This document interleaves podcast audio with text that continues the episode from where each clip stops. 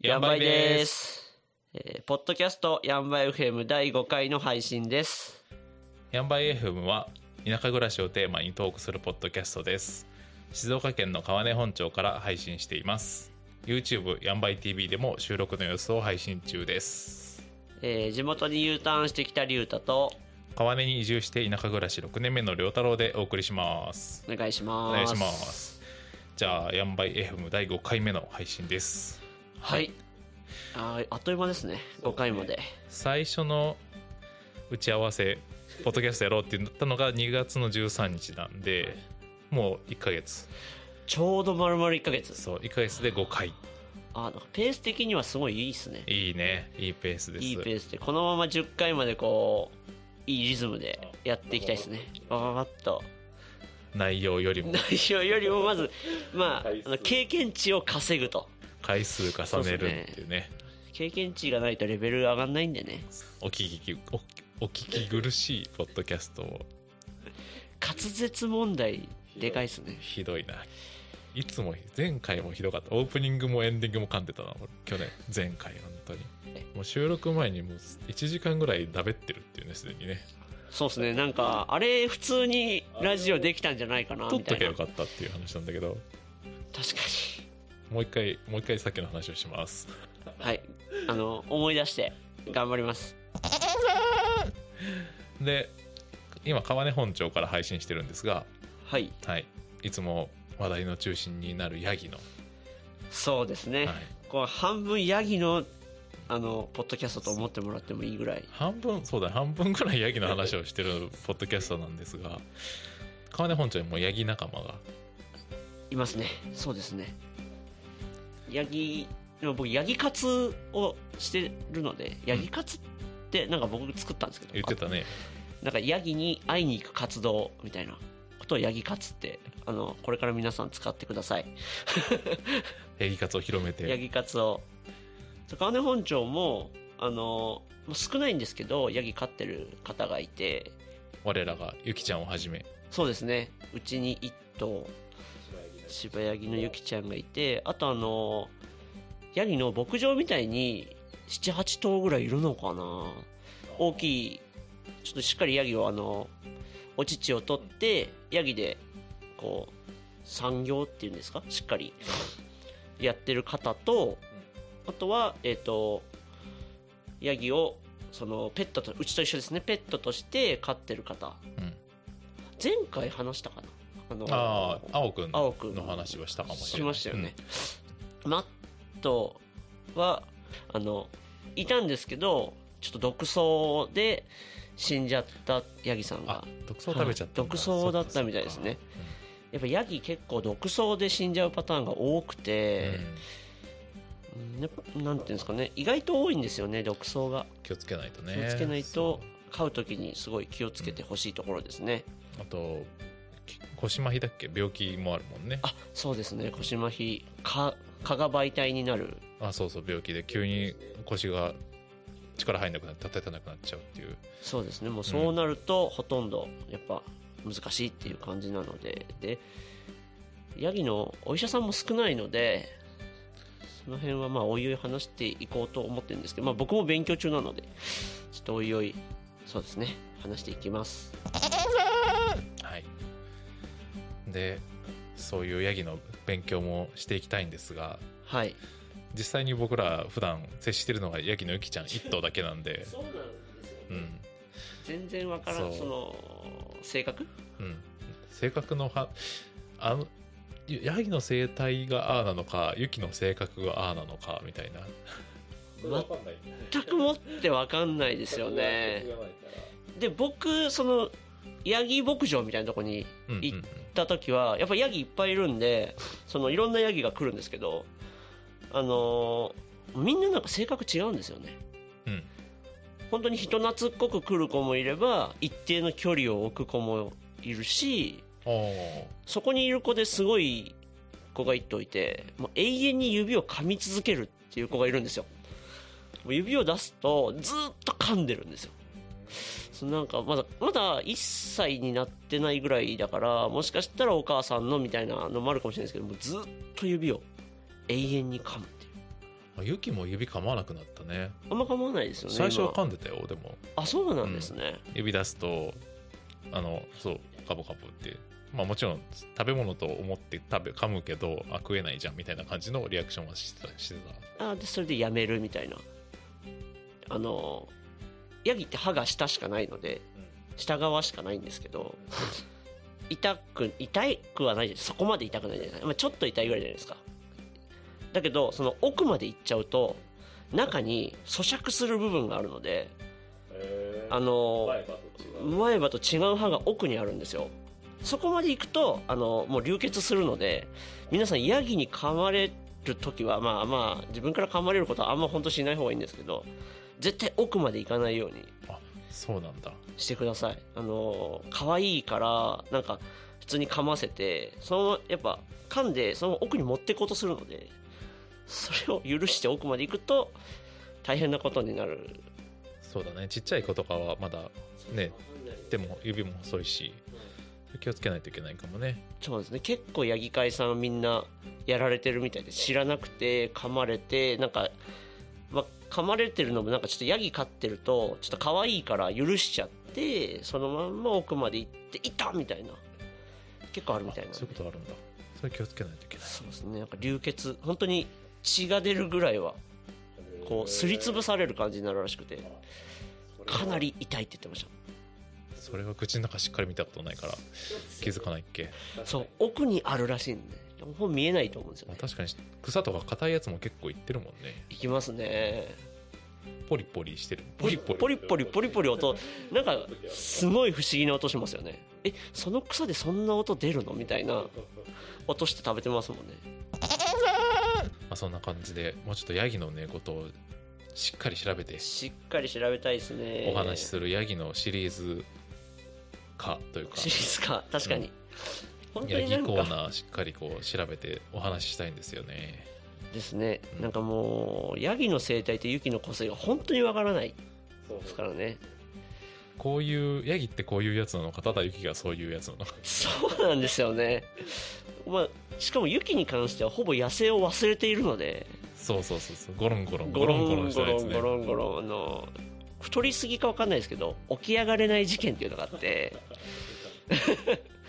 あの3回目にしてやっと起き上がったんですよやる気を感じなかったな動画あの2回目のゴロンに関しては1回諦めましたよね多分あれ動きがピタッて止まって寝たきりみたいな ちょっと太ったなんか太りましたかねなんか僕は冬毛が長いからかなって思ってたんそうでそうす思けってどた思ってたけどちょっとあれを見たらあれちょっとこれは肥満系ヤギちゃんになっちゃったかなみたい丸な々しちゃったかなと思っお腹結構すごいですよね たポンポンポンポおしますでもあれがまたちょっと可愛いかンうらんそう許しちゃうけどいいのかなって思っちゃうけど健康体じゃないってなっちゃうとちょっと飼い主としては心配なんですよねヤギ散歩してるね朝ねあそうですねヤギあの散歩してるのでそれで運動してダイエットみたいなただあのヤギも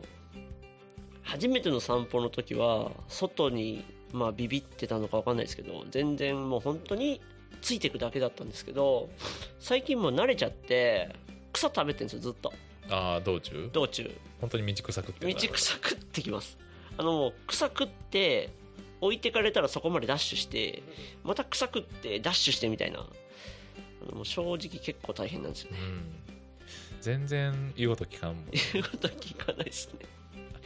しまあまあパワーが強いっていう自由なうんヤギ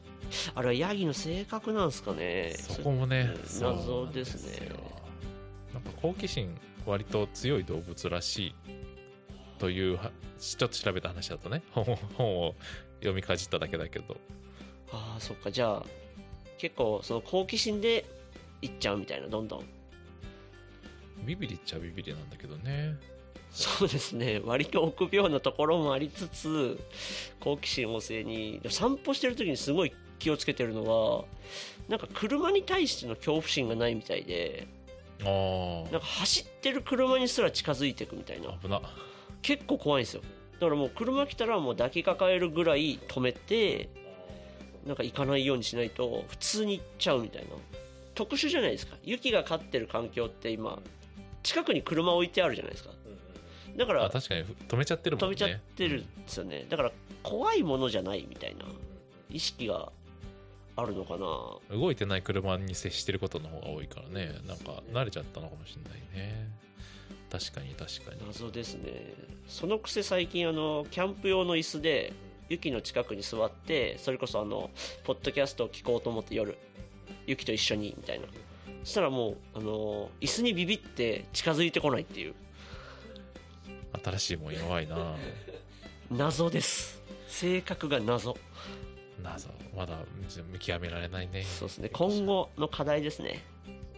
ちょっと調べてちゃんとヤギのシリーズを作っていけるようにやっていきましょうやっていきましょういはいえー次は最近の気になるトピックのコーナーです田舎暮らしに関するニュースやネタをいくつかピックアップしてきたのでお互いに紹介していきましょうということで、はいはいでちょっとツイートの方もしましたが1個目は静岡が、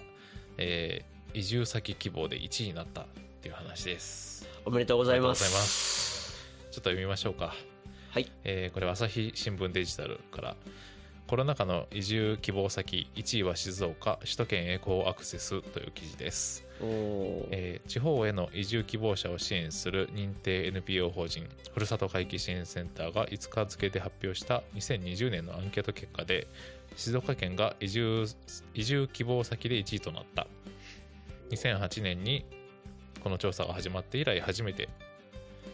2位は山梨3位は長野県と隣、えー隣の県が続いてますという話ですねあでも2位山梨3位長野ってことは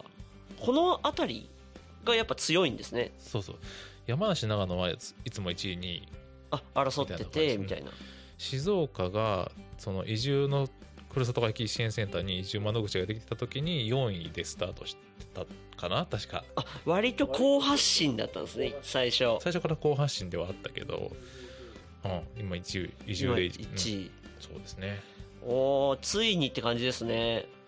なんかあったんですかね長野とか山梨を抜く要因がそうですねこの記事によると新型コロナの影響であーオンライン相談の窓口を早くから開設したことで相談が増えたのではとあーそういうあ対応が早かったんですか静岡県のそう窓口オンライン窓口を早めに作ったからやりますね静岡県の担当の方やりましたねであとは首都圏から行きやすい場所っていうことで静岡はピックアップされているとなんか東京正直近いですよね静岡ってそうだねこっちの川根から東京駅まで3時間車と新幹線使えばえー近いっすね3時間で行けちゃうって結構近いですよねのですごいアクセスはいいいいですよねそれこそ東部の熱海とか伊豆だったらもっと近いああそうかうん伊豆って結構東京寄りですもんねそうそう熱海なんかはすぐ割と 近いほぼほぼ神奈川ですそようねそう熱そう海っそうそうてそうやって考えるとアクセス本当にいいしなんかあの住みやすそうですよねそうアクセスっていう点でもその電子新幹線もは通ってるし東海道線、まあ、電車もあるし高速もね2本通ってるしすごい交通の便もいいそうですねとは言えるだって新幹線の駅静岡県めっちゃ多いですもんねやっぱ東京から大阪まで乗る人は静岡は長いってう長いあだからそうなんですねなんか僕自分静岡県で育ったから当たり前だと思ってたんですよ熱海があってみたいな富士があってとかずっとだけど普通に考えたらそんな多い県ないですもんねないないだちょっと1個しかないもんねだい一個しかないところそっもか普通にあるし基本一個っすかうん確かに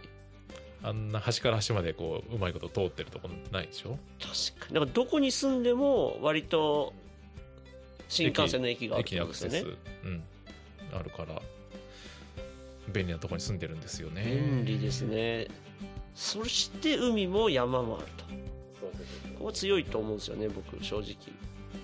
川根は山ですが山といっても雪が降るわけでもなくそうなんです雪降らないんですよねほとんど冬も気候が安定してるといえば安定してる、まあ、雪降らないっていうのは結構大きいと思う田舎暮らしする上で雪はもう、ま、ほとんどそれこそあの奥の方に行くと須俣峡とかがあるところは、まあ、年に数回それでもそんぐらいですね降ったとしてもって考えると全然降らないですねそうだね車もそんなにチェーンとかつける必要もないしそうですねスタッドレス履くぐらいですよねまあ雪下ろしとか除雪の作業も必要ないから住みやすいよね住みやすいんだやっぱり住みやすいなんか元からいるか ら住んでると忘れてしまうけど忘れちゃいますね確かにでもなんかテレビとか見てると確かにえー、とセンター利用者は調査を始めた2008年以前は50代前半が7割を占め引退後の田舎暮らしの需要が高かったが最近では40代以下の、えー来所者が7割以上を占めるなど現役世代の利用が増えているという、あー若い方たちも注目してるんですねはい、そうですねあの東北の大きな地震があってから割と若い人が地方に移り住むっていうのがきっかけになったと言われておりますあそうなんですね、あれで東京の機能がすごく一時ストップしてはい、あの都会に暮らすっていうのが実はリスク高い生活をしてるっていうのにみんなそうそういうふうに思う人がいたと確かにで今後仕事とかもリモートとかでできればまあリリスクを負って東京に住む必要もない感じですかねもうちょっといろんな選択肢が見えてきたということじゃないでしょうかはいもう一個ですねヤギの話題です神戸新聞ですね神戸新聞ですねえ読みましょうかーはい、効果すごいヤギ2頭でエコ助走2週間後にはという記事ですおお兵庫県立大大学院の学生らが淡路市内でヤギ2頭による除草除草実験を進めている雑草が生い茂る場所に決まった範囲だけ動けるようチェーンなどでつなぎ食べさせることで除草する草刈り機と比べ燃料を使わないため環境への負担が少なく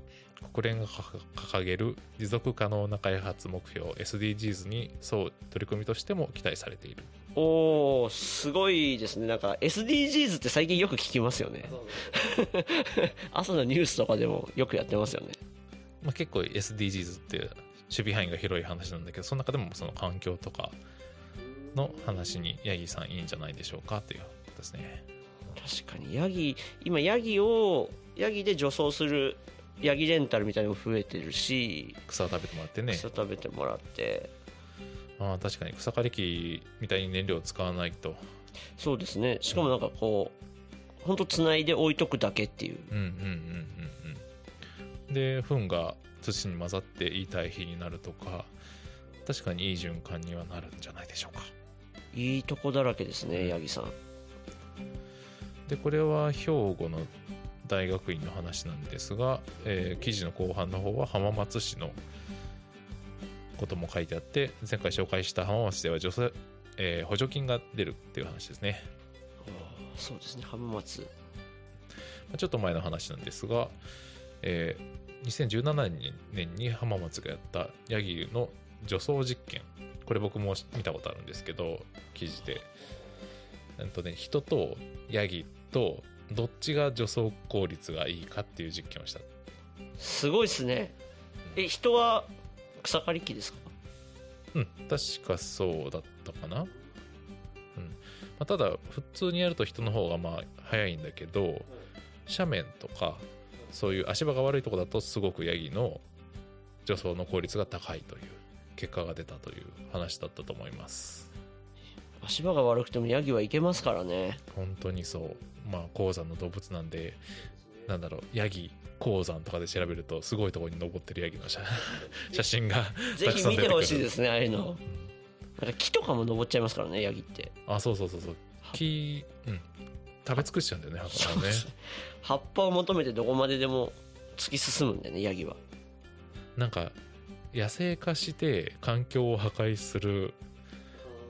動物が結結構いるんだけどその中でもヤギは入ってあのランクインしてくるぐらい結構確かに草食べちゃうあれ野生でいっぱいいたら多分ほぼ草なくなりますよ ね割とがら外来種で確か外来種で野生化すると大変なことになるらしいにそうですねですヤギは強いですしそんぐねらいそんぐらい草食べちゃうんだよねだからこそこういううん草刈りに除草に役立つんですよねしかもこれは別に野生じゃないししっかり飼われたヤギをつないでやるからエコでいいですよねこれは本当なんかひ田舎の人手不足みたいな問題にも多分よくなるんじゃないかなと思うんですよね草刈りとかやっぱ年いってきた方とか大変じゃないですか正直重労働ですよね機械頼まれるもんねうちもやっといてってなんかそれをもうヤギで補っていくみたいな、うん、集落に集落でヤギ飼うっていうのは確かにいいね景観的にものほほんとするしあいいかもしれないですねみんなでヤギを育てるみたいなそうそうそうそう町内会ででその町内の草は食べてもらうと、なんか環境整備のお金とか町内会に入ってきたりするんだけどその公共のお話はなお金でねそれで草刈り機とか買ったりはするんだけど代わりにヤギ買えばいいか もね通るか分かんないけそれども一つの手ですよねそういう申請が通るか分かんないけどそれはいいなとは思うなんねか浜松市はこうやって補助金とかでやってるぐらいだからなんか良さそうですけどねで実験もしっかりやってるんですもんねヤギを放ってどういう効果が出るかみたいな証明されておりますんでねそうですねこれいざあれですねカメラとかこれ録音が始まると喋れなくなる不思議ですねあんなに喋ってたのに本当ですよなんだろう知らず知らずに意識してるんですねなん多か分何かがセーブかかってる何かが何かがセーブかいやー間違ったこと言っちゃいけないとかなんかそういうのが多分そうなんですよ心理的なでもね意識しちゃうんですよねこれがなくなった時に多分きっといい循環になるね瞬間になっていくやんばいいややんばいトそうーですねクが流れるようなやんばいトークを目や指してんばいしきれてないんでね方言も出てないですしね結局ねそう結局出てない最です初ねはもう積極的に方言使っていこうみたいな話で確かにコンセプト的 には言ってたんですけどね、うん全然出ない出ないっすねどうしたんだろういつもの方言しかもなんかもう今あの方言忘れてますもん頭の中で方言言いたいんですよね正直でそうも方言本当はでやりたい本ぐ当はらい方言でやりたいですね出てこなくなっちゃうんだよねこれ話してるとなんですかねもうもうね頭ね回転しないんですよ正 直マジで何言っていいか分かんないもうなんどうかしたら喋りたい気持のちかなは強いんですけどうね、んであとはうんちょ言い訳していいですか一つあどうぞどうぞ筋肉痛なんですよもうこれ個人的なあれになっちゃうんでこれをラジオで喋っていいのがちょっと謎なんですけど体がだるいっていう体がそうだるい痛い 痛い昨日バスケをやったもんねそうですね慣れないバスケを急にやったから体がお互いギシギシでギすシギシですねもう本当に筋肉痛が龍太君に関してはなぜか声も枯れてるっていう全然声出してないですけどなねんだろバうスケでバスケで声枯れるまあでも定期的にやってちょっと体力つけたいなって思いましたねあれを田やって舎暮らしってねね意外とねあの歩かないんだよね歩かないそうそうなんですよね全然歩かない歩かないです車で移動しちゃうから結構みんな超近距離でも車乗りますよね そうそうそうそう田舎の人ほどくる歩かない歩かないですね東京の人めちゃくちゃ歩くとそうなんですよ絶対それ思います思ねうそうそうそうやっぱ田舎暮らし始めて太る人はすごい僕もそうだけどあそうなんですか、うんめちゃくちゃ太ったりは川根来て5年で1 0キロぐらい太ったよねえまき10キロって結構1 0ですキロね結構いったねなんか本当歩いてる人いないですよねそうでちょっとした距離だから歩いていこうと思うとなんか道すがら「お乗ってくか」みたいな感じでああるあ る「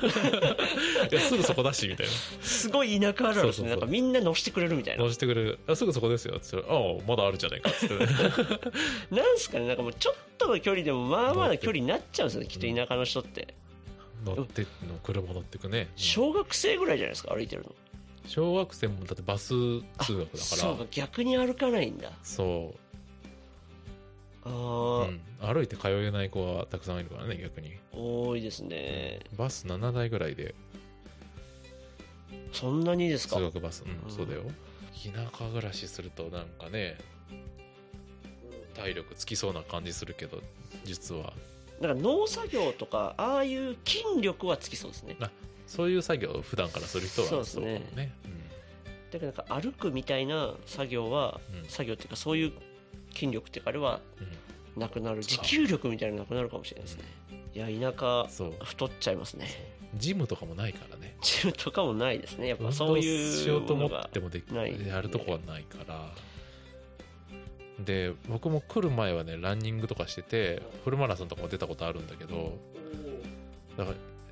その時はね仕事終わって夜走ってたりとかしたんだけどこっち越してきたら夜が暗すぎて走れないっていう でなんか獣にも合うしだって夜になると獣出てくるんですそようねそうそうだからそれがね怖くて走れなくて確かにうんあなんか街の街のにいる方は想像できないかもしれないですけど単純に街灯がない道みたいなのありますもんね本当に暗いからねです闇ね闇が闇もう本当なんか月明かりのみみたいなそうそう月が出てると出てないとで全然違うからね 全然違います明ねるなんさがか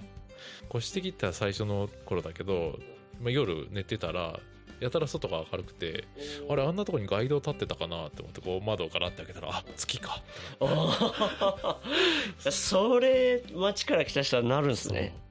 でも月本当明るいんだよそう明るいなと思ったねなんか慣れてくるとうん月明かりで行動できますよ多分そうそうそう本ですよね当に明るい月明かりって街灯がない場所だと本当月明かりが目立ちますよね全然違うねいやもうこれ体感してほしいですねそう田舎なんかせっかくに来て気づいたことかな、満月の日の月明かりの強さ田舎の田舎の夜それと思うと今日魅力的かもしれないですね怖いよ怖いよ 会うからねイノシシさんイノシシさん鹿さん鹿さんカモシカもああそうですね帰ってきたら家の前にいたりするからね鹿さん率がやっぱ高いですかね鹿そうだね鹿高いかな鹿高いですね、車で引いちゃうのも鹿が多いよねそうですねやっぱそういう問題も、まあ、田舎の問題としてあるんですよねこれもさ田舎こっち来て割と初期の頃びっくりした話なんだけど青年団の LINE があってサライングループが、うん、入ってたんだけどで朝なんか LINE が来ててなんかどこどこの道でイノシシ引かれてるんであの通るとき気をつけてくださいっていう LINE が回ってきてそうでそしたらその次の LINE で「あそれ引いたの俺です気をつけて」みたいな 「おいおいおいおい」みたいなそんなラインあるんですかそう青年団 LINE があってねなんかしかも引いちゃった人いるみたいな俺が引きましたみたいな それもちょっと田舎でびっくりした話かな日常的に動物が出てくるんですよね、うんどう道路にそうでも結構の衝撃僕引いたことないんですよ正あ直もう車ダメになるダメになるんです、ね、廃車だよやっぱすごいでもでかいですもんね意で外とかいよねで車ちょっと高いバンとかはいね車高が高いバンとか乗ってても目線、鹿の方が上だもんねあいますねそういう、なんか本当に小鹿みたいなのは可愛いんですよね、うん見ててメスはね小柄だからあれだけあど確かにオス角の角でっかいオスとかすごいよね迫力半端ないですよねなんか夜夜に林道とか走るとなんかもう本当自然のサファリパークみたいなそうそうそう感じになってますもんねうんで車だと気づかないけど原付とかで走るとすごい気配がするあー原付やばそう 原付で暗い道走るとめちゃくちゃ気配するよちょっと原付怖いっすねそれ怖いと思うと怖い夜乗れなくなったもん原付だから原付はやばいななんか猿とかもいますからね猿いるねうちの柿の木も猿がほとんど食べちゃういつもあそうなんですよ猿はそういう、まあ、鹿もそうなんですけど、結構やっぱ農業への被害がそう大きいんですよねまた鹿ととかイノシシととか違って猿は柵をね越えてきちゃうからねあそうか木とか登れますもんねそうそれが大変だねまあ、やっぱ田舎への移住は一つとしてあの野生動物という、野生動物のお付き合いはちょっとついてくるかもしれない、うん農業をやるにしても何をするにしても多分うんどこかしらで動物の何かが逆に言えばあの恩恵もきっとあると思うんでねお肉食べれるとかああそうだねジビエをいただくこともありますねうん最近あのお肉をそれこそあの前回話した死活のを集めてるんですけどそのキャンプ用品をリバルツで作るためにで漁師さんとやっぱ交流するんですけど、その漁師さんにあの鹿のお肉をいただいたんですねあはいそうですか鹿のお肉をいただいたんですけど、あの足足足もうリアルな足丸々丸々もうなんなんていうんですかあの太もものとこ根元から下全部ししっかり鹿の足なんかひずめぐらいまでしっかりでも本当になんか皮を剥いだだけの状態、うんうんうん感じで